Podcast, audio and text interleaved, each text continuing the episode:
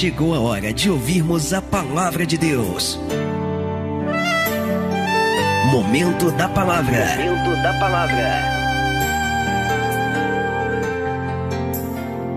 Êxodo, capítulo de número 12, versículo de número 7 diz assim a palavra de Deus, e a partir de agora, a partir desse momento, queria pedir a todos, preste total atenção na palavra, não se distraia. Diz assim: E tomarão do sangue e poluão em ambas as ombreiras, e na verga da porta, nas casas em que o comerem. E aí você vai para o versículo 12 que diz assim: E eu passarei pela terra do Egito esta noite, e ferirei todo o primogênito na terra do Egito, desde os homens até os animais e em todos os deuses do Egito. Guarde isso, em todos os deuses do Egito farei juízos. Eu sou o Senhor.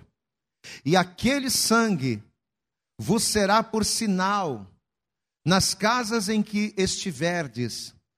Vendo eu o sangue, passarei por cima de vós, e não haverá entre vós praga de mortandade, quando eu ferir a terra do Egito.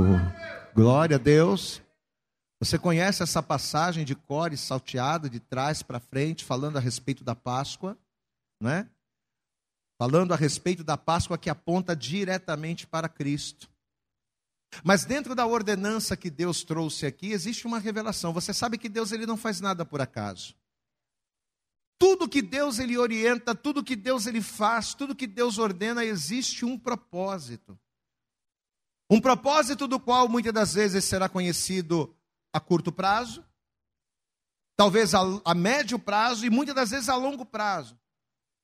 Mas eu quero que você entenda isso. Tudo que Deus faz na nossa vida, Deus tem um propósito. Você pode repetir isso? Diga, para tudo, diga bem alto, para tudo, Deus tem um propósito. Durante muito tempo eu não entendi, mas quando Deus ele dá ordem para os filhos de Israel, dizendo: ó, vocês vão pegar do sangue do cordeiro e vocês vão passar nas portas das casas aonde vocês estiverem. A gente sabe que comer da carne do cordeiro representava Cristo, Cordeiro de Deus que tira o pecado do mundo. Mas por que que Jesus, ou melhor, por que que Deus ele vai dar a ordem para que os filhos de Israel pegassem o sangue e passassem nas portas? Por quê? Para marcar as casas, sim. Mas ele poderia pegar o sangue e passar na janela, ele poderia pegar o sangue e passar na calçada, ele poderia pegar o sangue e passar em qualquer outro lugar, mas Deus ordenou: você vai passar nas portas. Por quê?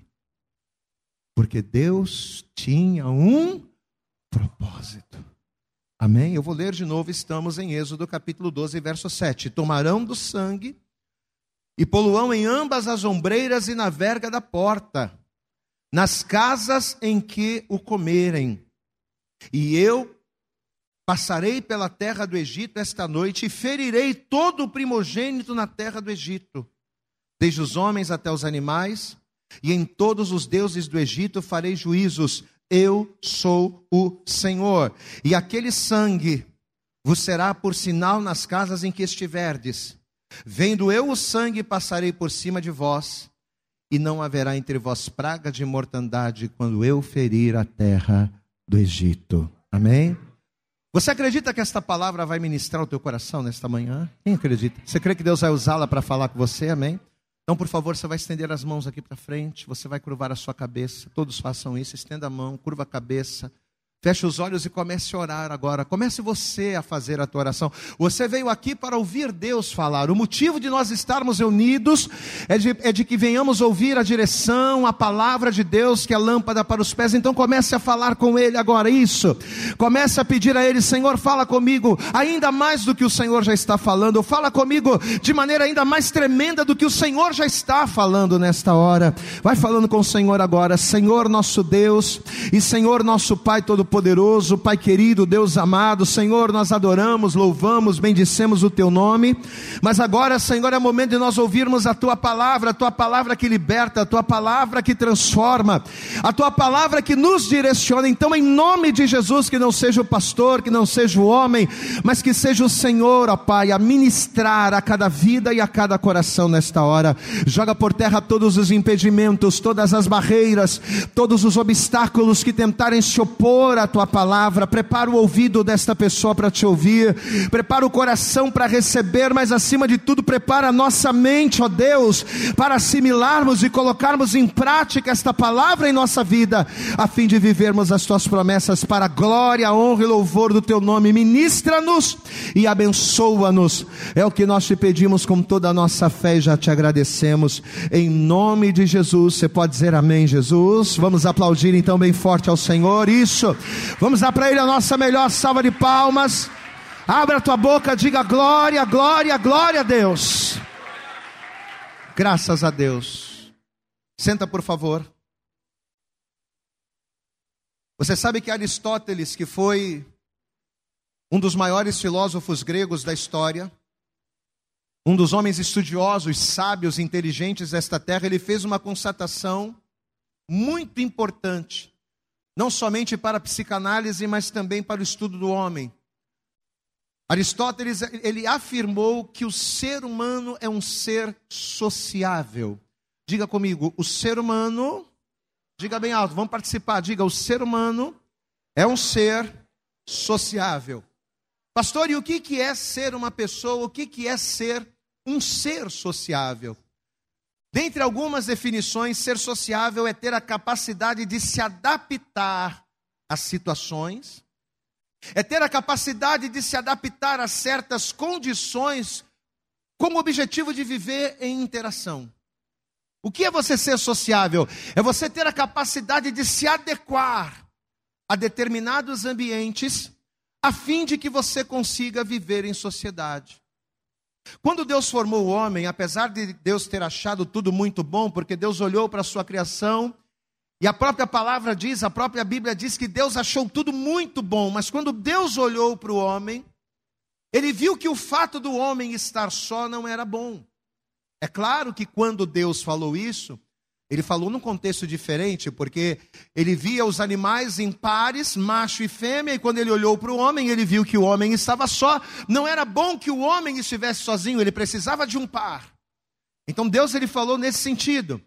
Mas ainda assim, Deus ele entendia que não ter outros da mesma espécie, estar isolado, estar sozinho, não seria algo para o homem, algo bom para o homem não seria algo saudável para o homem, principalmente sendo o homem essa criatura que era imagem e semelhança de Deus, que tinha intelecto, que tinha inteligência.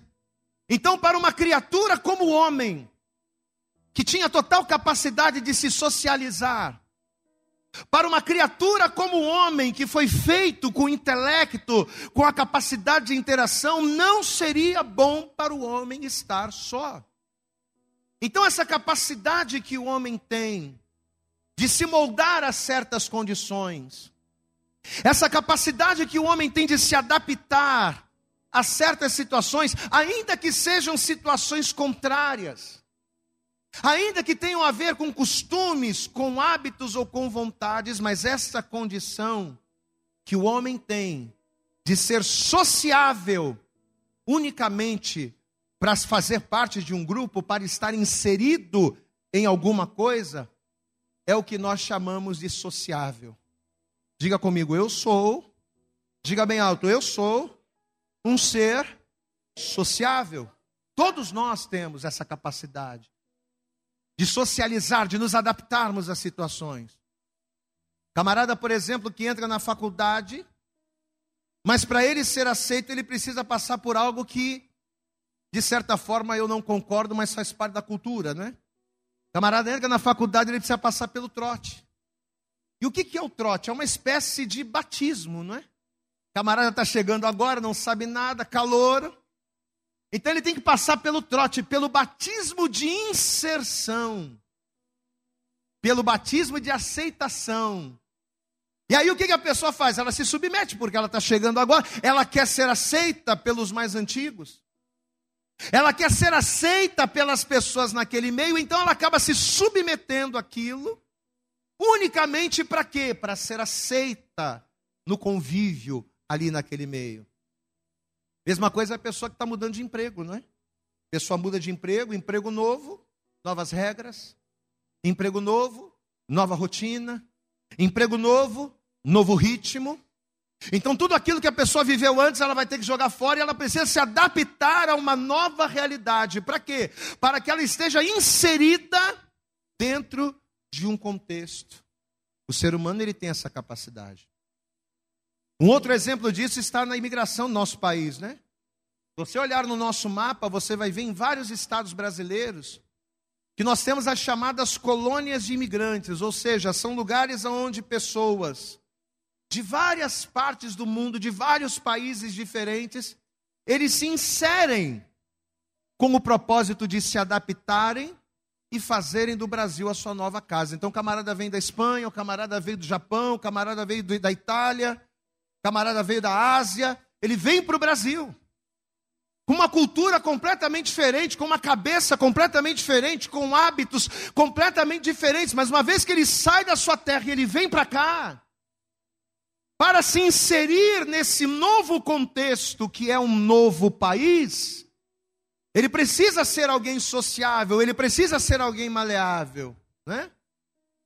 Eu não sei se essa informação é verdadeira, eu pesquisei, mas no estado do Pará nós temos a maior colônia de portugueses do Brasil, estado do Pará. Tem muito português lá. Em São Paulo eu sei. Lá no bairro da Liberdade, entre o bairro da Liberdade e o bairro da Sé, no centro de São Paulo, nós temos a maior colônia japonesa do Brasil. Se você for ali, você vai ver né, os, os lugares ali, tudo escrito, alguns lugares escritos ali em japonês. Você vai ver todo mundo lá de olho puxadinho, né? Dá glória a Deus aí, mas nossa, só falta aquele chapeuzinho, né? Que a gente vê nos desenhos, aquele chapeuzinho de triângulo ali, parece até um, um prato de bateria, né? Bota lá aquele chapeuzinho. Mas se você for lá no bairro da Liberdade, você vai ver pessoal de olho todo puxadinho. Japonês mesmo, olho assim, pequenininho. Mas tor torcendo para o Corinthians. Glória a Deus, amado. Camarada é japonês, mas torce para o Corinthians. Camarada é japonês ali, mas ele, você vai lá, você vai ver ele fazendo churrasquinho na esquina e comendo churrasquinho com garfo e faca, não com hashi. Aí a gente vai vendo essas situações, ou seja, a necessidade de se inserir e de ser aceito em um novo país, em uma nova comunidade, em um novo contexto, acaba fazendo com que os hábitos, com que os comportamentos e a cultura do imigrante se adapte aos padrões brasileiros. E por que, que ele faz isso? Diga comigo, ele faz isso para ser aceito. Amém, amados? Por ele ser sociável, ele traz em si a necessidade de ser aceito para fazer parte de alguma coisa grande. Pastor, mas por que você está começando a palavra fazendo essa introdução, falando tudo isso? Porque, segundo o que a gente estudou na Bíblia, por mais de 400 anos, por mais de quatro gerações, o povo de Israel não só permaneceu escravo, mas eles eram imigrantes na terra do Egito. Durante mais de quatro gerações, Israel estava vivendo em uma terra completamente estranha, completamente diferente daquilo que Deus havia preparado para ela. Aí, se nós levarmos em consideração o que a gente acabou de dizer, que o ser humano é um ser sociável, se nós levarmos em consideração que o ser humano ele tem uma capacidade natural de se adaptar às situações, de se adaptar para ser aceito, amados, imagine o quanto do Egito em pouco mais de quatro gerações, imagine o quanto do Egito estava dentro do povo de Israel. Imagine quantos hábitos, imagine quantos costumes, quantas tradições, quanta coisa o povo de Israel, nesses mais de 400 anos, absorveu do Egito. Sejam para serem aceitos, sejam para sobreviverem socialmente, ou unicamente para serem bons escravos. Imagine quantos hábitos, quantos costumes, quanta crença os filhos de Israel ao longo destas gerações tiveram que adaptar à sua própria cultura. Imagine o quanto eles tiveram que renunciar de si porque o que, que o imigrante chega? Ele renuncia de si. Peraí, eu como com palitinho. Eu gosto de comer arroz com palitinho, mas eu estou em outro país. Então agora eu tenho que usar garfo e faca. Eu tenho que renunciar à minha cultura. Eu tenho que abrir mão dos meus hábitos para que eu possa viver um novo momento em uma nova terra. Então começa a imaginar o quanto Israel teve que renunciar de si e quanta bagagem do Egito Israel teve que carregar nas suas próprias costas. Só que deixa eu dizer uma coisa para você. Deus tinha um propósito com Israel. Deus. Eles estavam lá 400 anos. Eles estavam lá acumulando uma série de informações, uma série de crenças acumulando uma bagagem muito grande do Egito para poderem sobreviver ali. Porém, Deus tinha um propósito. E qual era o propósito de Deus com Israel? Era fazer de Israel, como diz o Salmo 100, era fazer de Israel povo seu. Deus ele tinha o propósito de fazer de Israel o seu povo. Deus ele tinha o propósito de fazer de Israel ovelhas do seu pasto. Só que, porém, para que esse propósito se cumprisse, mais do que libertar o povo da escravidão do Egito, mais do que libertar o povo do jugo de Faraó, a primeira coisa que Deus precisaria fazer não era tirar o povo do Egito, mas Deus teria que tirar o Egito de dentro do povo. Glória a Deus. Antes que eles saíssem do Egito, o Egito tinha que sair deles. Os hábitos, os costumes, a bagagem que eles carregavam e que durante tantos anos eles foram absorvendo, absorvendo, para que eles fossem livres e estivessem preparados para o propósito que Deus estava determinando. Eles tinham que tirar o Egito de dentro deles. Então toda aquela mistura de informações, de cultura, Toda aquela mistura de crença, porque Israel acredita numa coisa, os egípcios acreditam em outra. O povo de Israel foi ensinado a adorar ao Deus vivo e todo-poderoso, mas os egípcios, para cada coisa no Egito havia um Deus. Toda essa mistura, todo aquele provável sincretismo adquirido ao longo das gerações por viverem ali, toda a bagagem, seja ela cultural, seja ela filosófica e principalmente toda a bagagem espiritual que eles carregavam, eles teriam que abrir mão. Os falsos deuses, glória a Deus, os falsos ídolos, a promiscuidade, a, permissi, a, permi, a permissividade, porque a cultura egípcia, ela sempre foi uma cultura onde adorava deuses, mas tudo era permitido. Você pode adorar aos deuses, mas você pode viver a vida do jeito que você quer. O importante é você adorar ao Deus Sol, é você adorar ao Deus Lua, é você adorar, é você apresentar oferendas, mas você pode fazer o que você quiser. Toda a permissividade tão normal, entranhada na cultura e na religião egípcia, o povo de Israel que estava ali teria que se desapegar de tudo isso. Pastor, e por quê? Por que, que o povo de Israel não poderia continuar do mesmo jeito? Por que, que Deus não, não poderia simplesmente tirar o povo de lá e está tudo certo e acabou? Por que, que eles teriam que abrir mão de tudo aquilo que eles adquiriram, de toda essa bagagem que eles adquiriram? eles teriam que abrir mão, porque para onde Deus iria levá-los? Para a terra que Deus preparou para Israel, as coisas do Egito, as legalidades do Egito não iriam caber. Glória a Deus, amado. Não dá para você entrar na terra que eu tenho para você, carregando os mesmos hábitos, os mesmos costumes que você tem aqui. A terra que eu tenho para ti, Israel, é uma terra boa, uma terra larga. É uma terra que manda leite e mel. A terra que eu tenho para ti, a vida que eu tenho para você, Israel, é uma vida completamente diferente. Você não vai ser escravo, mas você vai plantar e você vai colher. Você não vai estar debaixo do jugo do homem, mas você vai estar debaixo da minha presença. Só que para que isso seja possível e para que os resultados se manifestem na tua vida, você não pode trazer para cá aquilo que você aprendeu lá.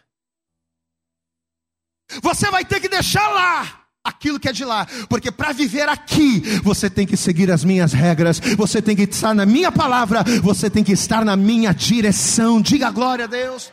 Deus iria levar o seu povo para uma terra boa. Deus ele tinha promessas, mas as legalidades do Egito não poderiam entrar lá. As regras do Egito não funcionariam no lugar para onde Deus iria levar. Aqui é outra direção. Quando você estava no Egito, você tinha uma direção, mas agora aqui você vai estar sob nova direção. Aleluia. Então o que, que o povo de Israel teria que fazer? O que, que teria que acontecer? Eles teriam que fazer como Paulo. De tudo que eles se encheram ao longo dos anos, por considerarem importante. Não, peraí, a gente precisa começar a considerar os deuses do Egito, porque a gente está aqui. A gente precisa considerar a cultura, a gente precisa começar a considerar a fé dos egípcios, porque a gente vive aqui. Mas agora não. De tudo que eles se encheram ao longo dos anos, eles teriam que se esvaziar de tudo. Você quer entrar na minha terra? Quem quer entrar na terra que o Senhor preparou aqui? Vai entendendo isso como algo espiritual para a tua vida, hein? Você quer entrar na minha terra? Você quer viver as minhas promessas? Você quer habitar numa terra boa, numa terra onde você não vai ser escravo, mas você vai ser filho do rei? Você quer habitar nessa terra aonde você não vai mais ser escravo, você não vai plantar para os outros, mas você vai trabalhar e você vai colher do fruto do seu trabalho? Você quer essa terra? Então você vai precisar fazer uma escolha. Vocês vão precisar abandonar essa bagagem, porque eu quero vocês, não a mochila. Você pode dar glória a Deus aí? Aqui tem espaço para você, não para bagagem. Filipenses no capítulo 3, abra lá. Vamos ver aqui. Carta aos Filipenses, capítulo 3. Veja que a palavra vai dizer aqui a partir do versículo de número 7. Estamos em Filipenses. Capítulo 3, se você encontrou, diga glória a Deus aí. Filipenses capítulo 3, versículo 7 diz assim a palavra.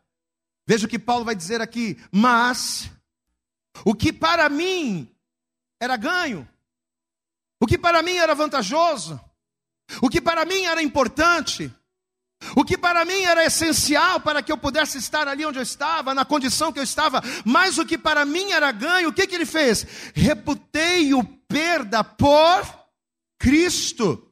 E na verdade tenho também por perdas todas as coisas pela excelência do conhecimento de Cristo Jesus, meu Senhor, pelo qual sofri a perda de todas estas coisas e as considero como escória. Para quê? Para que possa ganhar a Cristo. Diga glória a Deus. Para ganhar a Deus, eu tenho que deixar os deuses. Para ganhar a Deus, eu tenho que deixar a idolatria. Para ganhar a Deus, eu tenho que deixar os ídolos. Para ganhar a Deus, eu tenho que deixar o Egito para que o nome do Senhor seja glorificado. Esse deveria ser o processo pelo qual não só Israel precisaria passar, como também nós precisamos passar. Porque apesar desta palavra se tratar de Israel, ela fala comigo, ela fala com você, ela fala com cada um de nós. Assim como havia uma necessidade muito grande de Israel não só sair do Egito, mas do Egito sair de Israel, esta mesma necessidade repousa sobre os nossos ombros nos dias de hoje. Pastor, e por quê? Por que, que eu não posso estar dentro da igreja, mas seguir as regras do mundo? Por que, que, eu não posso estar dentro da igreja, mas eu não posso viver como o mundo vive? Eu não posso andar como o mundo anda? Eu não posso estar na moda do mundo? Por quê? Porque assim como Israel, Deus também tem um propósito na sua vida. E o propósito de Deus na sua vida, assim como Israel, é fazer de você ovelha sua, ovelhas do seu passo, povo seu. Amado, Deus ele nos chamou Deus ele usa igrejas, ele usa pregadores, ele levanta profetas para quê? Para que a palavra de Deus seja pregada. E por que que esta palavra precisa ser pregada? Porque o propósito de Deus é fazer com que cada homem neste mundo, cada mulher que vive no Egito que nós vivemos hoje, sejam resgatados do Egito e venham para a presença de Deus. Esse é o propósito. Só que entenda, meu irmão, entenda, minha irmã. Apesar da terra para onde nós vamos, apesar desta terra e do propósito de Deus em nos salvar, em nos resgatar, ser algo muito grande, eles não abrem espaço para bagagem. Não dá para eu estar na igreja prostituindo. Porque prostituição no mundo é normal. Prostituição no Egito é normal. Haviam deuses que os cultos, haviam deuses em que os egípcios cultuavam a eles fazendo orgias. Ah, vamos lá cultuar, né? A Deus Afrodite, vamos lá cultuar o Deus tal. As pessoas, elas, elas faziam orgias. Ou seja, a prostituição no mundo é normal. Prostituição no Egito é normal. Mas na terra que eu tenho preparado para você, essa bagagem não pode entrar para a vida que eu tenho preparado para você, esse pensamento, essa mentalidade, esses desejos, eles não podem permanecer. Amém, amados? Deus, ele não abre espaço para as nossas bagagens adquiridas no Egito. Só que quantas e quantas pessoas que para se adaptarem aos padrões, olha a questão de você ser sociável, Quantas e quantas pessoas que para serem aceitos numa empresa, que para serem aceitos num grupo de amigos, para serem aceitos em relacionamentos. Ah, o menino fala para a menina: Ah, eu te amo, você me ama, eu também te amo. Então me dá uma prova do seu amor. E aí, para ser aceito naquele relacionamento, para ser aceito naquela empresa, para ser aceito naquele meio, as pessoas elas acabam abrindo mão de quem são. Quem eu sou? Quem você é? Você pode dizer, ah, eu sou a, a Noêmia, né? Eu sou a Cris, eu sou o Vitor.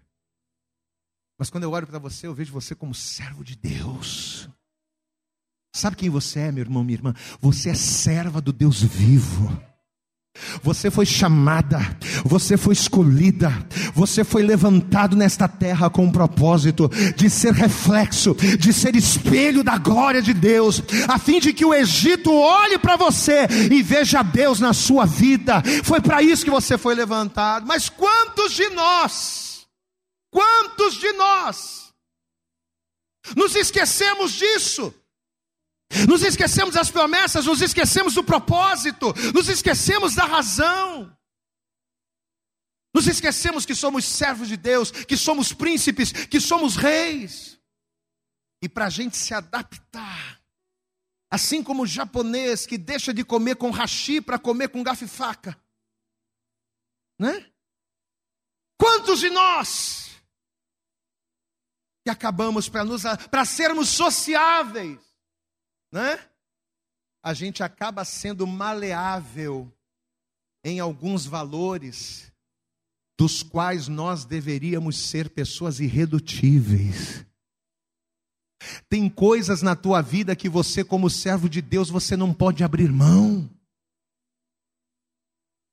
Tem coisas na sua vida que você, como servo de Deus, não pode aceitar. nem dentro da sua casa, nem dentro da sua família, nem no lugar onde você trabalha, nem em meio às pessoas que você convive. Ah, pastor, mas se eu for assim, eu vou ser muito radical. Ah, mas se eu for assim, eu vou ser visto como legalista. Não importa, a palavra de Deus é legalista, a palavra de Deus é irredutível, a palavra de Deus ela não abre mão. Se é para ser certo, seja certo, doa a quem doer. Pastor, mas se eu for muito duro, as pessoas vão me achar chato, as pessoas não vão querer estar comigo, as pessoas não isso, as oportunidades não vão aparecer. As tuas oportunidades, guarde isso. As oportunidades de Deus na tua vida não estão na mão das pessoas.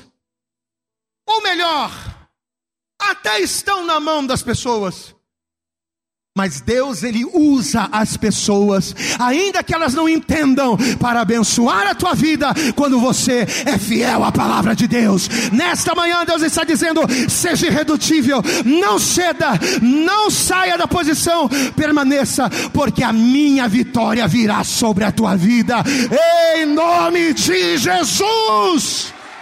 Aleluias! Quantos e quantos crentes que para serem sociáveis, ah, mas se eu não der a prova de amor para o meu namorado, meu namorado vai me deixar, deixa ele embora.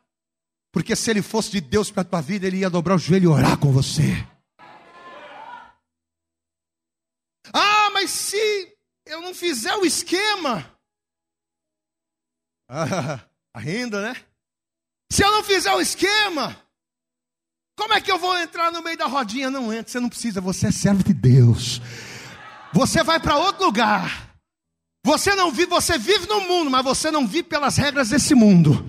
Você vive pelas regras do céu. E as regras do céu estão dentro da palavra de Deus. Você não pode sair da palavra.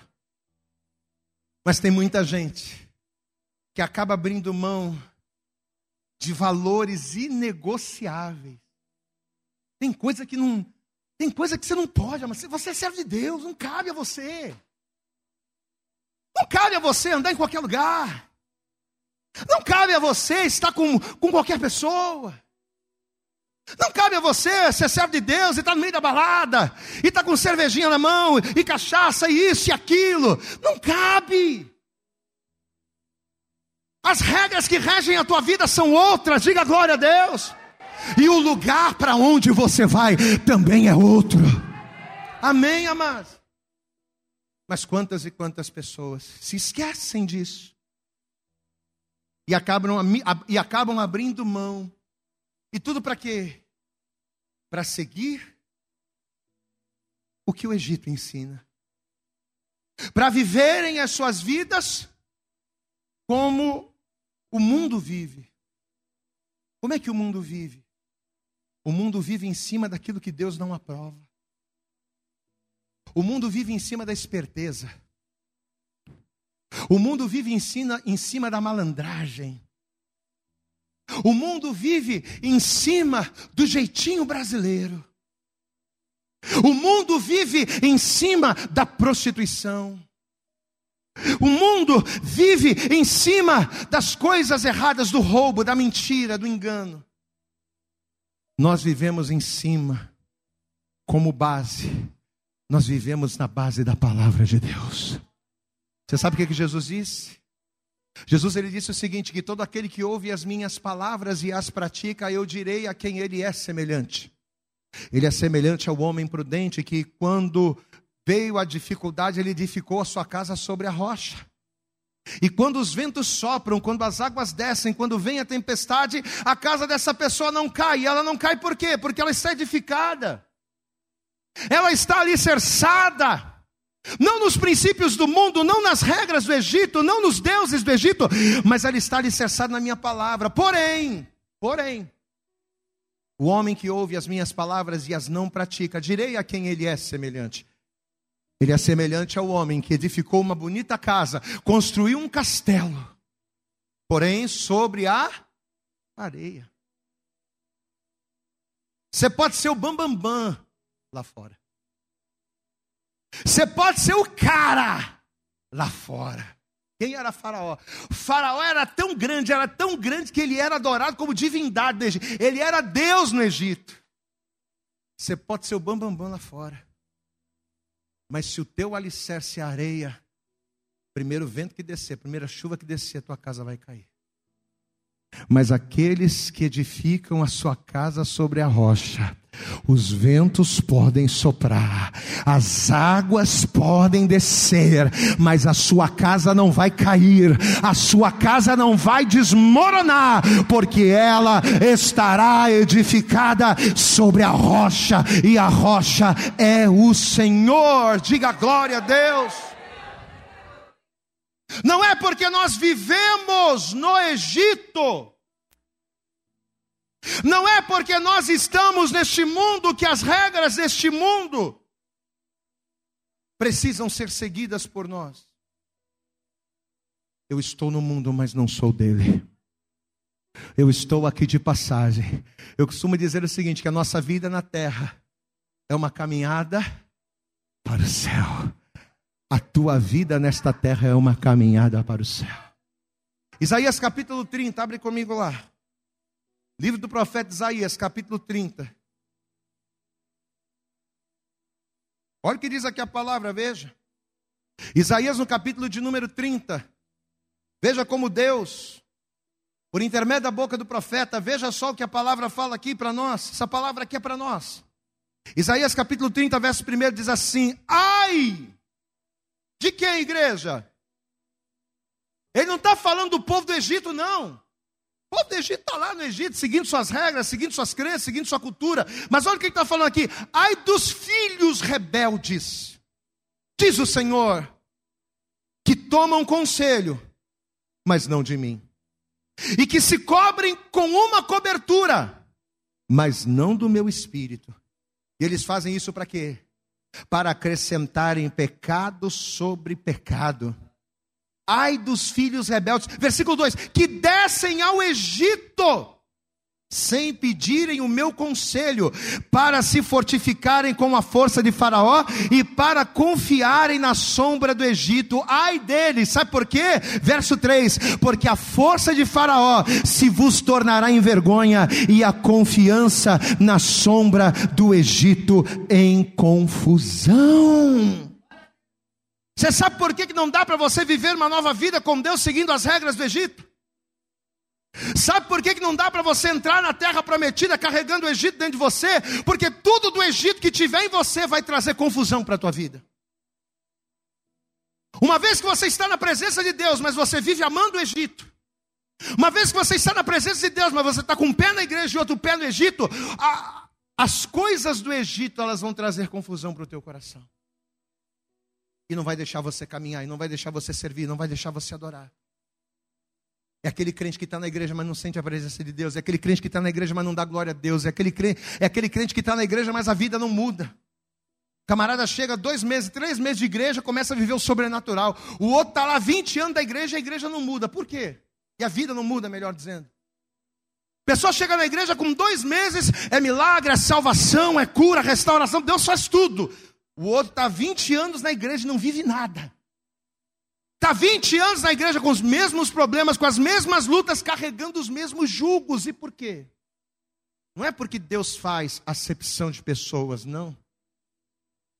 Amado, Deus ele não faz acepção de pessoas, mas Deus ele faz acepção de posicionamentos. Você pode dar glória a Deus aí? Deus não, vou repetir, Deus não faz acepção de pessoas, mas Deus faz acepção de posicionamentos.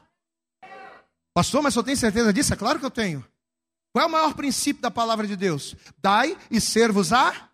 Isso é um princípio espiritual, isso é uma regra espiritual. Dai e ser-vos-á dado. Porque com a mesma medida com que medires, vos medirão a vós aquilo que você fizer, o que você vai receber. Deus não faz acepção de pessoas. Porém, Ele está comigo enquanto eu estiver com Ele. Deus não faz acepção de pessoas. Mas Ele vai me abençoar na medida com que eu buscar. Mas se eu me esquecer de Deus, se eu não estiver na palavra, se eu seguir o Egito, a minha vida não vai mudar.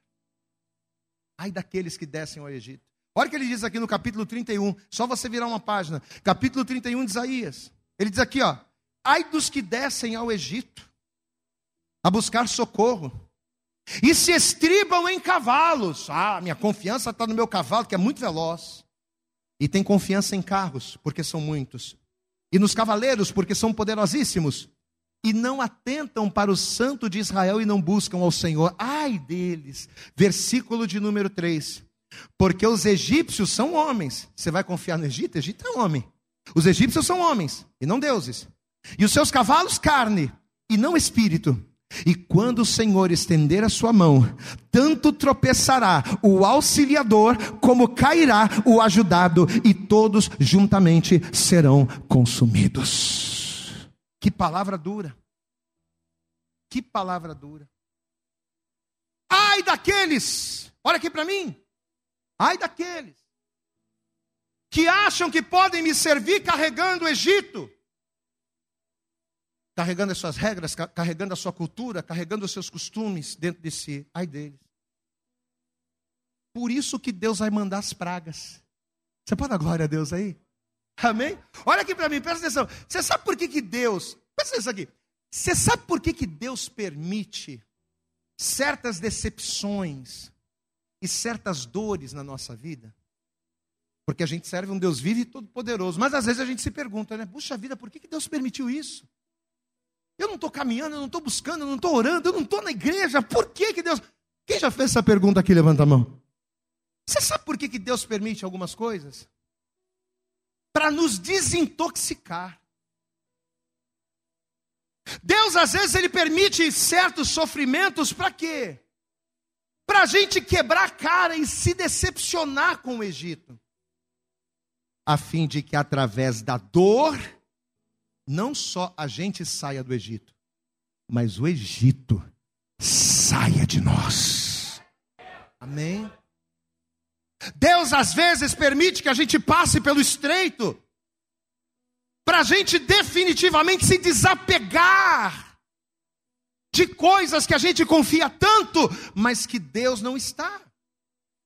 Amados, durante muito tempo da minha vida, durante muitos anos do meu, do meu ministério, eu acreditei que Deus usou as pragas apenas como meio para libertar o povo do Egito. Eu acreditava, eu preguei muitas vezes isso. Não, Deus mandou as pragas para quê? Para que o povo fosse liberto, para que o povo fosse livre. Durante muitos anos eu acreditei nisso. Só que com o passar do tempo, e principalmente quando Deus me deu essa mensagem aqui, eu comecei a entender que as pragas que Deus mandou sobre o Egito não foram para tirar o povo do Egito, não mas elas foram para tirar o Egito de Israel. Sabe por quê? Pensa comigo. Libertar o povo da mão de Faraó era moleza, gente, para Deus. Você concorda comigo? Sim ou não? Coisa mais fácil que Deus poderia fazer seria libertar. Uma palavra de Deus fechava a fatura. Bastaria uma praga para acabar com tudo e o povo ser livre. Deus poderia facilmente resolver isso. Só que o que, a palavra de Deus diz? A Bíblia diz, Moisés, quando escreveu ali, né? Ele diz o quê? Que o próprio Deus endurecia o coração de Faraó. Deus mandava uma praga. Aí Faraó se quebrantava. Mas de repente Deus ia lá, endure... Deus endurecia o coração de Faraó. Para quê? O objetivo não era tirar o povo? Se o objetivo era tirar o povo do Egito, por que, que Deus endurecia o coração? Por que, que Deus fazia ser mais difícil o processo? Para tirar, através do confronto, para tirar de dentro do povo aqueles anos e anos de lixo que Israel acumulou ali. Para tirar do coração do, do povo as falsas doutrinas, os falsos valores, as falsas crenças e principalmente para tirar do coração dos filhos de Israel os falsos deuses, que só seriam arrancados como? Se eles fossem desmascarados. Diga glória a Deus. Para que o povo deixasse de acreditar no, no, na, na religião dos egípcios, eles teriam que se decepcionar com ela. É igual aconteceu com Elias. Quem conhece aqui a passagem dos profetas de Baal? Levanta a mão. Desafio de Elias. Quem conhece aqui? Elias vai chegar para os profetas e vai propor um desafio. Ó, vamos fazer o seguinte: nós vamos preparar dois altares. Eu preparo um, vocês preparam outro. Vamos apresentar ali a oferta. Vamos clamar. Vocês clamam a Baal, eu vou clamar o meu Deus. O Deus que responder com fogo, esse será o verdadeiro Deus. Eu pergunto para você, olha para mim, você acha que Elias, ele fez esse desafio por, por quê? Para tirar onda? Você acha que Elias ele propôs esse desafio para quê? Para mostrar que ele era o profeta, que ele era o homem de Deus? Não. Naquele momento em que Elias propôs o desafio, o povo estava cocheando entre dois pensamentos. Elias sabia que não adiantava ele ficar falando Baal não é Deus, Baal não é Deus, Baal. não adiantava dizer que Baal não era Deus. Povo tinha que enxergar que Baal não era Deus. Glória a Deus, amado. A ficha tinha que cair aqui, ó. Então o que, que Elias disse? Em vez de eu falar, em vez de eu pregar, Deus vai mostrar. E o que, que aconteceu depois do desafio? Hã? O que aconteceu? Os profetas de Baal estavam lá desesperados, derramando sangue, por, clamando, clamando, e nada de Baal responder. E Elias dizia: Rapaz, grita mais alto, eles devem estar dormindo. Grita mais alto, que ele deve ter saído, está ocupado. E os profetas desesperados começaram a se cortar, derramar sangue no altar e nada. Nada, nada. Aí chegou depois no meio-dia. Minha vez agora? Posso ir lá? Elias vai chegar. Vai reparar as pedras do altar, diga glória a Deus. O altar estava quebrado, tinha que reparar. Não dá para descer fogo em altar quebrado, né? Vai reparar o altar, vai colocar oferta. E a oração que ele vai fazer vai ser uma coisa curta. Vai dizer: Senhor, ô oh Senhor, responde. Não para que eu seja glorificado, para eu ser o cara. Não, não responde para que este povo saiba que só o Senhor é Deus responda para que este povo veja que melhor é o Senhor. E diz a palavra que os céus se abriram e o fogo do céu desceu e lambeu a oferta e lambeu as águas. E quando o povo viu aquilo, o que, que aconteceu? Todos caíram de joelhos e tiveram que reconhecer que só o Senhor é Deus, só o Senhor é Deus, só o Senhor é Deus. Aleluias! As pragas, olha para cá. As pragas do Egito tinham o mesmo fundamento.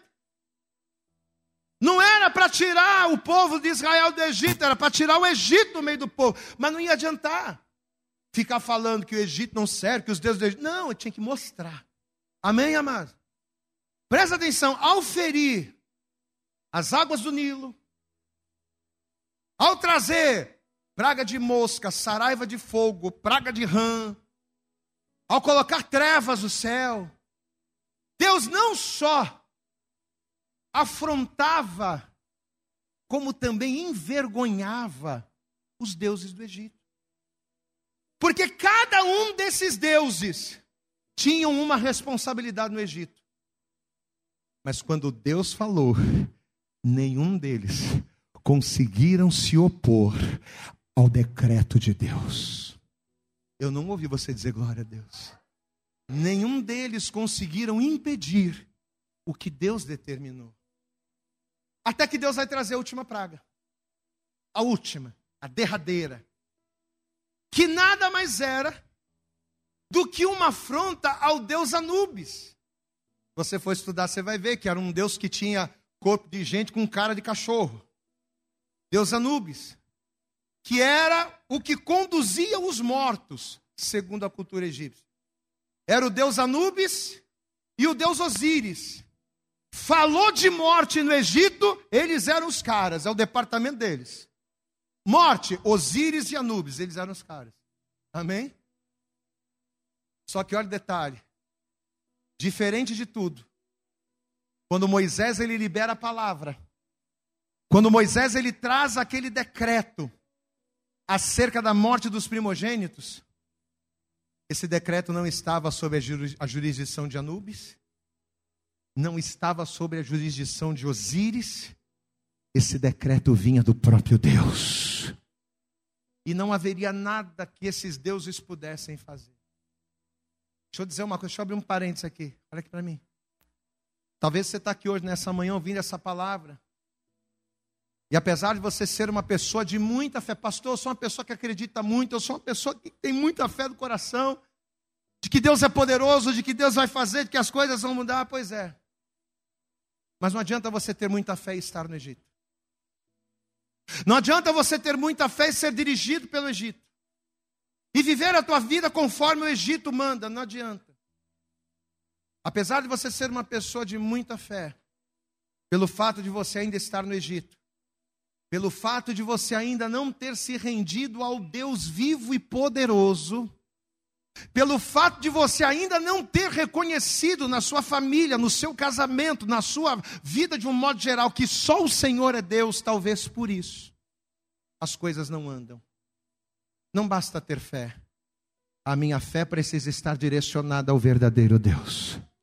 Só que sabe qual é a palavra que o Senhor libera sobre a tua vida? A mesma que está lá em Isaías 43, aonde o Senhor ele diz: Antes de mim, Deus, antes de mim, nenhum Deus se formou. Você pode dar glória a Deus? Vamos, vamos, vamos ler essa palavra, Isaías 43, vamos lá, vai. Isaías 43 está aqui, ó. Isaías capítulo 43, versículo de número 10, assim.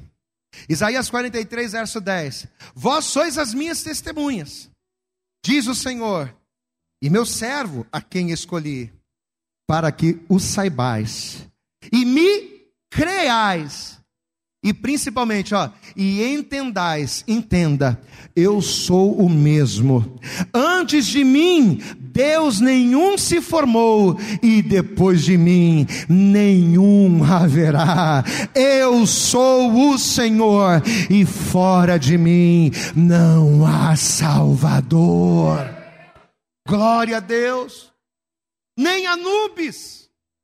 Olha para cá, nem Anubis nem Osíris, nem Ra poderiam salvar. Só o Senhor poderia salvar o Egito. Só o Senhor poderia salvar Israel. Só o Senhor pode salvar o teu casamento que talvez está falido, que talvez está fadado ao fracasso. Talvez você está aqui chorando porque o teu marido ou porque a tua esposa ou porque o teu casamento não vai bem. Talvez você está aqui chorando por um filho, chorando por uma filha. Talvez você está aqui, você perdeu tudo num negócio mal feito, você foi mandado embora do emprego. Tua vida financeira está terrível, mas nesta manhã o Senhor está dizendo: quem vai te ajudar não é Osíris, quem vai te ajudar não é Anubis, quem vai te ajudar não é São Jorge, quem vai te ajudar não é Buda, nem Obaloaê, nem Maomé, nem São Jorge, quem te ajuda sou eu, o único Senhor que não teve nenhum antes de mim e depois de mim, nenhum outro haverá. Aleluias! Só o Senhor me salva. E justamente para que os primogênitos de Israel fossem salvos, é que a gente vai cair no texto inicial que fala justamente como nós iniciamos, que fala acerca da primeira Páscoa, que era uma referência direta, era uma referência espiritual que apontaria para Cristo, e isso a gente já sabe. Qual vai ser a determinação que Deus vai dar para Moisés? Moisés é o seguinte: você vai dar ordem para que em cada casa todos tomem um cordeiro, um cordeiro para cada casa. Vocês vão matar o cordeiro, a carne vocês vão comer, Aí quando vocês matarem o cordeiro, vocês vão separar o sangue. Glória a Deus, amados. E o que vocês vão fazer com o sangue? Vamos lá. Vocês vão passar nas portas das casas. Para que quando eu vier trazendo morte, a casa que tiver a marca do sangue na porta, a morte não entrará. Glória a Deus, amados. Isso aí todo mundo já conhece de costas salteadas, de frente para trás, de trás para o meio. Só que o que a gente descobriu é que ao mandar que os judeus passassem o sangue do cordeiro nas portas das casas, lembrando que as casas eram egípcias, diga comigo, as casas eram egípcias. Os judeus moravam ali, mas as casas, é, eram egípcias. Então, ao mandar que os judeus passassem o sangue nas portas, além dessa atitude apontar para Jesus, isso a gente já sabe, mas além disso, Deus estaria afirmando, se afirmando ainda mais como Salvador. Por quê? Vamos entender. segundo o costume dos egípcios, sempre que uma pessoa morria, qual era, o que, que se fazia quando uma pessoa morria no Egito? Colocava-se essa pessoa numa câmara mortuária. E dentro dessa câmara mortuária, além de oferendas, além de uma série de coisas que eles ap apresentavam ali, essas câmaras elas tinham uma porta. E essa porta era chamada de porta falsa. Diga comigo, porta falsa. Por quê, pastor? Porque, segundo a crença egípcia, Acar e Abar, que significa alma e espírito, o Acar e o Abar de quem morria, segundo eles, entrava e saía do mundo dos mortos por aquela porta. Então eles tinham isso. Peraí, o camarada morreu. Mas o Acar e o Abar dele, a alma e o espírito continuam ali. Então vamos colocar uma porta falsa aqui para quê? Para que o, a alma e o espírito possam estar ali, tendo um trânsito livre entre o mundo dos vivos e o mundo dos mortos por aquela porta. Amém? Só que essa porta era uma porta o quê? Qual o nome que a gente deu? Era uma porta falsa. Ou seja, era uma porta que não levava a lugar nenhum. E obrigatoriamente era uma porta espiritual, né? Supostamente ali o espírito entrava. Mas tinha um detalhe: além da porta, nessa porta eram colocadas algumas inscrições. Eles colocavam inscrições nessa porta. E essas inscrições, elas eram obrigatórias. Era obrigatório ser colocado nos batentes e em redor das portas. Tanto que se você for procurar em arqueologia, você for procurar no YouTube, você vai ver que sempre que você vê a porta das casas dos egípcios, é a porta e um monte de escrituras. Você não entende nada, mas está lá um monte de escritura nas portas. Então era obrigado, era obrigatório colocar nessas portas essas inscrições, que eram petições aos deuses, para que os deuses cuidassem da alma dessa pessoa, para que os deuses protegessem. Isso era extremamente importante. Por quê? Porque sem essa inscrição, o Acar e o Abar, ou seja, a alma e o espírito daquela pessoa se perderia. Glória a Deus, amado. Então vamos recapitular. A camarada morria, mas tinha que colocar lá a porta falsa com as inscrições.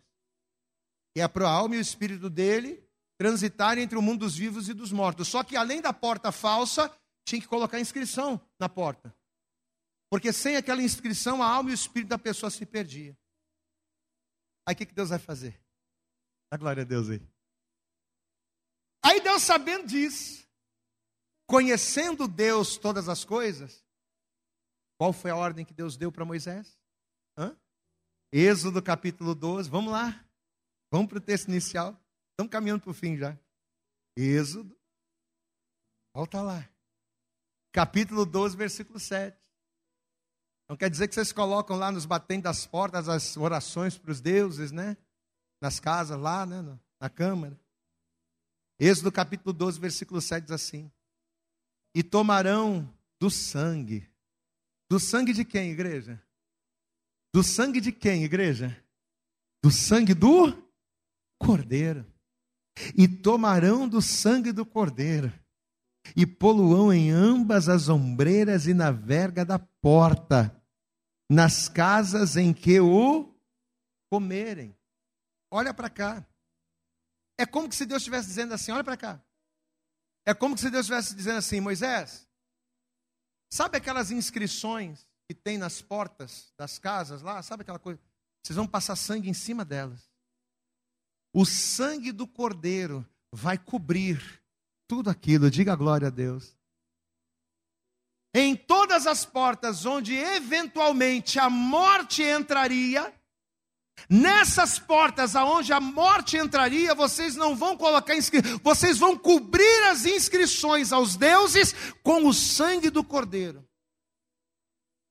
Vocês não vão fazer pedidos, vocês não vão fazer rezas, vocês não vão fazer trabalho, vocês não vão fazer ritual nenhum. Você vai pegar o sangue do cordeiro e você vai passar em todas essas portas. E por que que tinha que ser na porta? Para que em contraponto aquilo que os egípcios acreditavam, para que Israel aprendesse que a única coisa que tem o poder de nos salvar da morte. Ao passar do sangue nos, nos umbrais, nos, nas vergas das portas, Deus estava ensinando, estava sendo didático. Deus estava dizendo a única coisa que tem o poder de nos salvar da morte. A única coisa que tem o poder de nos garantir, tanto em vida como depois da vida, não é uma porta falsa cheia de inscrições que vai nos levar a lugar nenhum. O que nos garante a vitória não são deuses representados por imagens que, se você der um esbarrão, ele cai no chão e quebra, não. Mas sabe o que, é que vai te garantir vitória? Sabe o que, vai transformar a tua vida? Sabe o que, que vai te garantir em vida e depois da vida? É você ter na sua vida a cobertura do sangue de Jesus. É você entrar pela porta cujo sangue de Jesus está, porque é através do sangue de Jesus que você é livre da morte. É através do sangue de Jesus que você tem vida. É através do sangue do Cordeiro que somos mais do que vencedores. Pode aplaudir bem forte ao Senhor, meu amado. É para que você aprenda, Israel que o sangue do Cordeiro é que salva. Diga glória a Deus. Não é a porta falsa, é a porta verdadeira coberta pelo sangue. É essa que vai trazer salvação para você. Amados, e nessa manhã de Santa Ceia, Deus está usando essa palavra para nos ensinar, e principalmente para nos fazer entender, de uma vez por todas, olha aqui para mim, entenda, de uma vez por todas, que a única forma de você ser liberto, transformado, restaurado, a única forma de sermos remidos, de sermos resgatados, a única forma de vivermos plenamente e de morrermos seguramente mais do que sair do Egito, é se nós tirarmos o Egito de dentro de nós. E como é que a gente tira o Egito de dentro de nós? Marcando ou passando pela porta verdadeira, coberta pelo sangue do Cordeiro de Deus. Você sabe o que, que Jesus disse lá no Evangelho de João, no capítulo 10, no versículo 9? Jesus ele se apresentou dizendo: Eu sou a porta. E se alguém entrar por mim, salvar-se-á, entrará, sairá e achará pastagem achará repouso, encontrará descanso, terá paz, será salvo, terá vida, vencerá a morte, será suprido, será guardado. Você não precisa dos deuses do Egito, você não precisa das rezas e nem das crenças. Eu, você, nós só precisamos do sangue do Cordeiro de Deus na nossa vida. Você toma posse dessa palavra em nome de Jesus? Toda a igreja, por favor, se coloque de pé. E assim que você se colocar de pé, isso, vamos dar para Jesus. Vamos dar para Jesus essa manhã nossa melhor, mas faça o teu melhor para Jesus nesta hora. Diga glória, glória a Deus. Eu acredito que essa mensagem falou poderosamente com você. Mas se você acredita que ela pode ajudar também uma outra pessoa que você gosta, ama ou admira, mande para ela. Compartilhe o link ou convide essa pessoa para seguir o nosso podcast. E creia que fazendo isso, ainda que não seja você a ministrar, além de nos ajudar, você estará cumprindo o ID de Deus. Deus abençoe você e até o nosso próximo conteúdo.